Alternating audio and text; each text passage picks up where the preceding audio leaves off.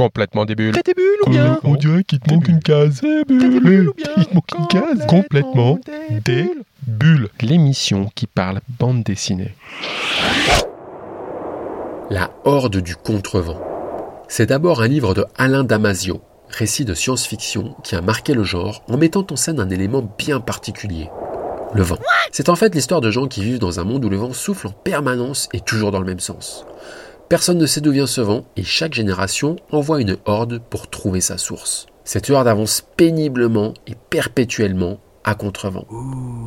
Eric Anino a pris le pari un peu fou d'adapter ce monde et cette histoire en bande dessinée. Salut Eric. Salut Dis donc, euh, faut pas être un peu fou pour passer sa vie à avancer contre le vent Ah bah ouais, oui, oui, oui, si, si. Euh, D'ailleurs, moi au début, je me disais, mais, mais pourquoi ils font ça? Toi, euh, c'est parce que tu as aimé le livre que tu as décidé de le- te lancer dans cette adapta- adaptation un peu folle ou? Euh, Oui, oui, en fait, moi j'ai lu le. C'est un, un ami qui m'a mis le bouquin dans les mains et j'ai lu et j'ai vraiment adoré en fait. Et l'idée de faire d'en faire une BD est venue progressivement. C'est- pas forcément en lisant le livre que je me suis dit tout de suite je vais en faire une BD. Mais, euh, mais en fait, l'idée est venue euh, progressivement et euh, bon, je savais que ça serait un, un challenge, un défi, non? un travail assez long, ouais, d'assez longue haleine, parce que le, le roman fait quand même 700 pages. L'univers est très dense, il y a beaucoup de personnages, il se passe plein de choses, etc. etc. Puis il y a un personnage, euh, ou en tout cas un acteur principal qui est quand même pas facile à dessiner, c'est le vent.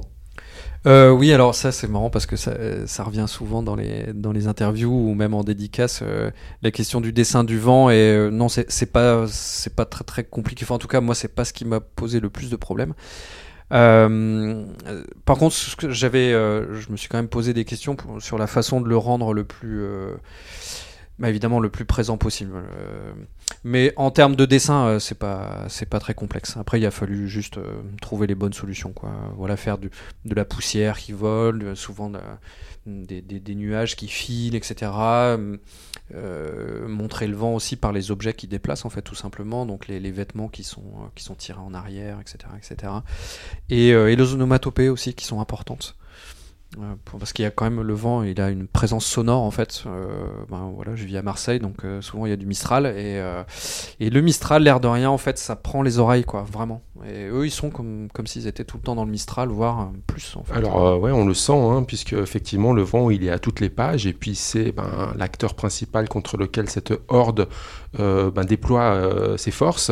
Alors le vent justement, ils essaient de le dompter, de le canaliser, même de le recycler. On entend dans la BD.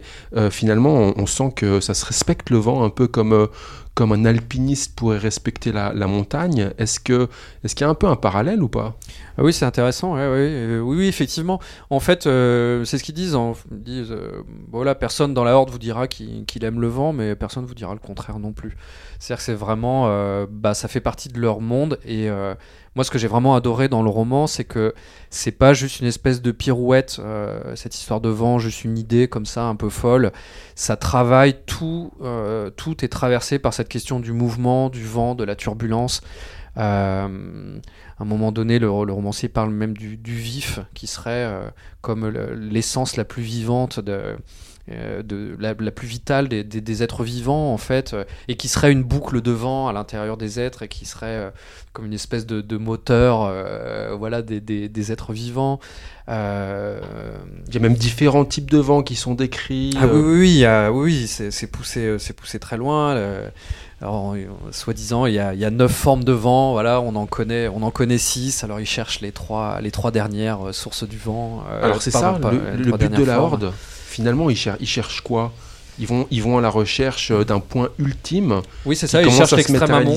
C'est ça. Ils cherchent l'extrême amont, c'est-à-dire le ce que eux considèrent comme le, le bout de leur euh, de leur monde. la source La mythique source, du vent. voilà, c'est ça. Bah, parce qu'ils savent pas en fait euh, ce qu'il y a. Ils sont, il y a des obstacles sur leur route. Les, les hordes précédentes ont, ont échoué. Ça fait huit siècles qu'ils euh, qu'ils cherchent cette fameuse source du vent. Comme on chercherait la source d'un fleuve, hein, c'est un peu la même chose. Ou comme on chercherait à, à toucher un sommet, une quête un petit peu de dépassement de soi aussi. un Oui, peu- oui, peu oui, ça. oui, oui, c'est ça. Il y a, moi, j'y ai vu une espèce de, de quête de, de transcendance en fait. euh, et justement, jusqu'à la fin du roman, je me demandais en fait. euh, quelle serait, euh, quelle serait ben, justement la position philosophique de l'auteur Moi, ça, ça, ça m'intéressait énormément. Et euh, bon, du coup, je veux pas révéler hein, ce qui se passe à la fin Pas du de roman. scoop. euh, voilà. mais, mais en tout cas, la réponse que, que l'auteur a donnée, moi, correspondait exactement à. À ce ma- que tu attendais. ma- non, pas à ce que j'attendais, mais à ma vision du monde. Pour moi, voilà. Et, et voilà. Et quand j'ai lu la fin, je me suis dit, ah oui, oui, en fait, oui, dans ces conditions-là, ok. mais euh, Alors ces voilà. hordes finalement, bah, elles se succèdent. Euh, on Oui, en est à la ça. 34e C'est en ça. 8 siècles. C'est la c'est- 34e qu'on suit. Mhm. Euh, quand on est dans la horde, on lui dédie sa vie, quelques années seulement. On peut en sortir quand on veut. Est-ce qu'il y a des règles? Alors oui, il y a, il y a presque... euh, en fait, euh, il y a... C'est quasiment une religion en fait autour du vent. hein. Donc euh, ces hordiers, ils sont formés depuis leur euh, plus tendre enfance. Euh, pour certains, ils sont eux-mêmes enfants de, de de la horde précédente. Donc euh, ils marchent toute une vie. Euh, donc c'est non c'est un vrai oui c'est une, c'est une quoi c'est un vrai sacerdoce hein. Euh, quand ils partent d'Aberlas qui est la qui est la cité euh, d'extrême aval euh, ils savent qu'ils vont marcher euh, leur vie durant quoi donc euh, non on quitte pas la horde sauf si on en sauf si on meurt en fait voilà mais Bon, la horde, voilà. le vent, finalement, dans cette horde, c'est, il est question d'hommes et de femmes. Elle est constituée de combien de personnes, cette horde?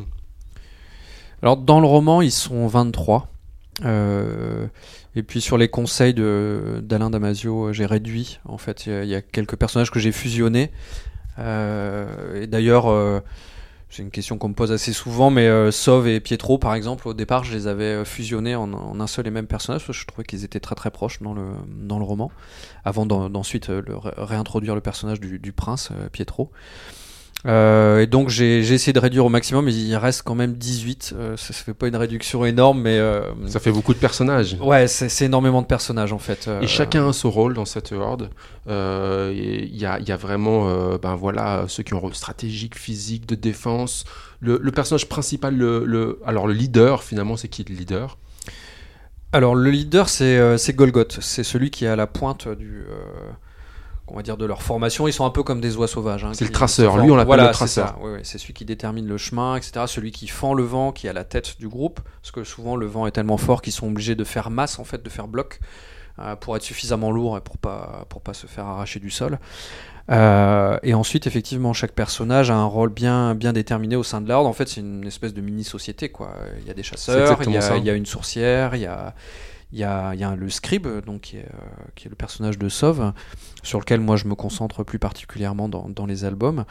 Euh, Qui lui possède cette historique de ce qui s'est passé voilà, avant. oui, c'est ça, euh, ça. Lui, il porte l'histoire de, de toutes les de toutes les hordes précédentes en fait. Donc il a une espèce de, de euh, comment dire, il a accumulé le, le savoir et l'expérience de des hordes précédentes, euh, ben, qui va leur servir parce que toutes les erreurs, tout, tout- toutes les choses que les, les, euh, les, les hordes précédentes ont découvert, les endroits où ils sont passés, etc. Lui, il porte ce savoir-là, et donc ça, leur permet de pas repartir à zéro euh, d'une certaine manière. euh, Et puis aussi fois. une sorte de compétition entre les hordes. Il faut faire mieux que la précédente, aller plus loin. Oui, alors ça, euh, de fait, c'est euh, leur mission qui, qui veut ça. C'est-à-dire que euh, chaque horde essaye de, de- de repousser un peu plus loin les limites de leur exploration, en fait, d'aller à- d'aller à chaque fois un peu plus loin. Et après, c'est le personnage de Golgoth aussi qui est, qui est particulièrement hargneux et, et tenace et qui lui veut, veut être solide. Golgoth, lui, il hein. veut être le premier à, à atteindre l'extrême amont, en fait. Il y a, il y a comme une Il cherche un peu la difficulté d'ailleurs. hein. Oh, il cherche pas la difficulté, il dit que la ligne droite c'est la ligne la plus courte, donc euh, il trace tout le temps tout droit, donc euh, il, il voit pas des masses, et puis dans son caractère c'est pareil, c'est une espèce de, de bloc comme ça de détermination et de courage euh, qui ne fait absolument aucune concession, ce qui pose d'ailleurs beaucoup de problèmes euh, On, à voit, Sauve. on le voit dans le tome 2. C'est justement donc le, le- le tome 2 de la Horde du Contrevent qui s'appelle L'Escadre Frêle. Euh, toi, tu prévois de faire la série en combien de tomes? Il y aura six tomes, je pense. C'est euh, comme je disais au début, le roman il fait 700 pages et ça va correspondre en gros à six grands mouvements qui sont qui sont dans le roman en fait. On va pas tout dévoiler, mais en plus du vent, ils vont affronter un peu de l'eau. Et puis, si je comprends bien, euh, ça reste de se gâter dans les tomes à venir. Mais bon, Ah bah ouais, ça, ça fait que se gâter de toute façon. Sinon c'est pas drôle. hein. voilà, on a, on a quand même une info. Eric, pour euh, finir l'émission, on a l'habitude de poser ce qu'on appelle des questions débules. Est-ce que tu es prêt à te prêter à l'exercice? Ok, euh, je ferai peut-être des réponses des bulles aussi alors. T'as raison, euh, c'est ce qu'on veut, c'est ce qu'on cherche. complètement débile. Eh oh, il te manque une case. Euh, t'es des bulles. Dis donc, ces gens de la Horde, ils sont quand même vachement dans le vent, non? Oula, oui, à ce point-là. Je t'avais prévenu. hein. Bah moi je trouve pas, je les trouve plutôt has-been hein, perso. Mais bon. Has-been, ok. Ouais, carrément. ouais. Que signifie l'expression se faire brouter la bourrasque? Ah ouais, ça c'est une bonne question. Je sais pas, ça doit être une allusion sexuelle à mon avis. Je vois pas autre chose. Contrer, ça veut dire quoi? Alors contrer, ça veut dire avancer contre le vent, tout simplement. Voilà, il y a plein de petits mots comme ça qui Oui, reviennent et qui aident à matérialiser ouais. Ouais, justement toute Mhm. l'ambiance. Alors écoute, c'est de la SF, mais c'est aussi poétique, philosophique, et c'est vrai qu'à lecture, il y a plein de choses qui viennent en tête. L'exploration, le leadership, la survie, l'équipe, l'instinct. C'est quoi toi tes, tes mots-clés? Est-ce que tu en rajouterais ou... Euh, oui, c'est le- vraiment le, le lien pour Le moi. lien. Pour moi, avant tout, ouais, c'est le lien. le lien C'est vraiment le lien, ouais. Oui, oui, oui. Voilà, pour, pour Alain Damasio, c'est vraiment euh, un livre sur le courage, et pour moi, c'est plus sur Ça, le c'est lien. intéressant. Voilà. En tout cas, moi j'ai l'impression d'avoir lu un truc entre les lignes. Tu vas me dire si c'est vrai ou pas, mais est-ce que ce serait pas une grosse promo pour l'éolien tout ça? Ah oui, oui, et euh, d'ailleurs, les prochains seront sur l'énergie solaire. Ça va, tu joues le jeu, merci. bon, bah, mais écoute, Eric, merci. Qu'est-ce qu'il faut, qu'est-ce qu'il faut te souhaiter pour finir euh, Bon vent? Ah, bah allez, hein. disons ça. Là- Quoi- Quoique, non, une petite pause dans le vent, euh, ça, ça peut être pas mal, je suis tout le temps dedans. euh. La horde du contrevent. Merci beaucoup, Eric. À bientôt. Avec plaisir, merci à toi. Et pour finir, la sélection de quelques albums que nous vous conseillons si vous souhaitiez vous caler une petite BD tout prochainement. On commence avec Aldo Brando. Dans un monde moyenâgeux, un vaillant chevalier doit livrer son dernier combat. Il est alors contraint d'abandonner son jeune fils. Il le confie à un sorcier qui devra l'éduquer. C'est ainsi que le petit Aldo Brando se retrouve destiné à la sorcellerie. Et son maître va un jour l'envoyer en quête d'une herbe très rare qui doit servir à la conception d'une potion magique. Trouve-moi l'herbe du loup. Le petit Aldo Brando, frêle mais courageux, va parcourir le royaume à la recherche de cette herbe introuvable. Je cherche l'herbe. Il sera vite confronté au pire, mais aussi aux meilleures facettes de l'être humain durant son périple. Malgré des péripéties souvent hasardeuses, Aldo Brando croit en la justice et en la mission de chacun. Bravo. Il fera son bonhomme de chemin, sans jamais pourtant trouver l'herbe tant recherchée. Mais de retour vers son sorcier adoptif, il va découvrir que sa quête lui aura permis de découvrir bien d'autres choses. L'histoire d'une âme pure qui va découvrir la dureté du monde et la puissance de l'amour dans une sorte de fable médiévale, à la fois romantique et spirituelle. De Luigi Criton et JP aux éditions Casterman. On continue avec The Journal de la famille presque zéro déchet. C'est l'histoire d'une famille qui, plutôt que de partir faire un voyage au bout du monde en mode routard pendant des mois, s'est posé un autre genre de défi aventurier. Cool. Ne pas produire de déchets pendant un an. Le truc de Bobo. Et attention, il ne s'agit pas de recycler, mais bien de ne pas émettre de déchets du tout pendant toute une année. Un défi à première vue un peu anodin, mais qui va vite s'avérer compliqué et révélateur de la folie de notre système de consommation. Et cela devient très vite instructif pour cette famille qui va par exemple apprendre ce que sont que les déchets cachés. Tiens, prenons la brosse à dents par exemple. Elle ne pèse que 50 grammes, mais elle génère presque 1,5 kg de déchets cachés pour sa fabrication ou son transport. Notre famille apprendra encore par exemple que le recyclage du plastique n'est pas vraiment circulaire, puisqu'il faut toujours un peu de plastique neuf pour recycler du plastique dont une partie restera aussi non recyclable. On parle d'ailleurs de décyclage pour définir la perte de qualité d'un produit au fil de ce recyclage. Bref, un récit de sensibilisation ludique pour cette histoire autobiographique de Bénédicte Moret aux éditions Le Lombard. On finit avec Le chanteur perdu. Dans les années 70, c'est l'apogée des groupes qui chantent en anglais. Les Beatles? À cette époque, le français dans le texte, ça fait ringard. Trop naze. Pourtant, Jean, lui, aime la fraîcheur et la naïveté de la chanson française d'alors. Et un album va marquer et bercer sa jeunesse. 13 titres, une pochette, des textes ciselés et une voix farouche, grave et espiègle en même temps. Celle d'un artiste pourtant inconnu, un certain Rémi B. Mais c'est qui ce type? Puis le temps va passer. Mais 30 ans après, ces mêmes chansons trottent toujours dans la tête de Jean. Il est devenu bibliothécaire et a l'impression d'avoir raté un peu sa vie. Il fait un burn-out. Et il va soudainement se raccrocher à une obsession, retrouver l'idole perdue de sa jeunesse, Rémi B. Mais c'est qui ce type? L'artiste, quasiment inconnu déjà à l'époque, a sûrement disparu. Mais Jean va mener l'enquête et finir par retrouver, sur une minuscule île, son chanteur devenu vieux et gros. C'est un peu comme si James Dean était devenu chauffeur d'autobus. Mais l'image de l'idole est toujours là, et ce sera aussi la rencontre entre deux hommes qui se trouveront des points communs. Le chanteur perdu, c'est un peu l'histoire du temps qui passe et de certaines désillusions de la vie qui ne sont finalement pas si graves. Une BD autobiographique et émouvante de Didier Tronchet aux éditions Dupuis dans la collection Air Libre. Et dans notre sélection album alternatif, voici Les Gardiens du Pape. Certains rêvent d'être militaires dans des forces d'élite. Eh bien, le jeune Marc, lui, rêve d'intégrer la garde rapprochée du pape.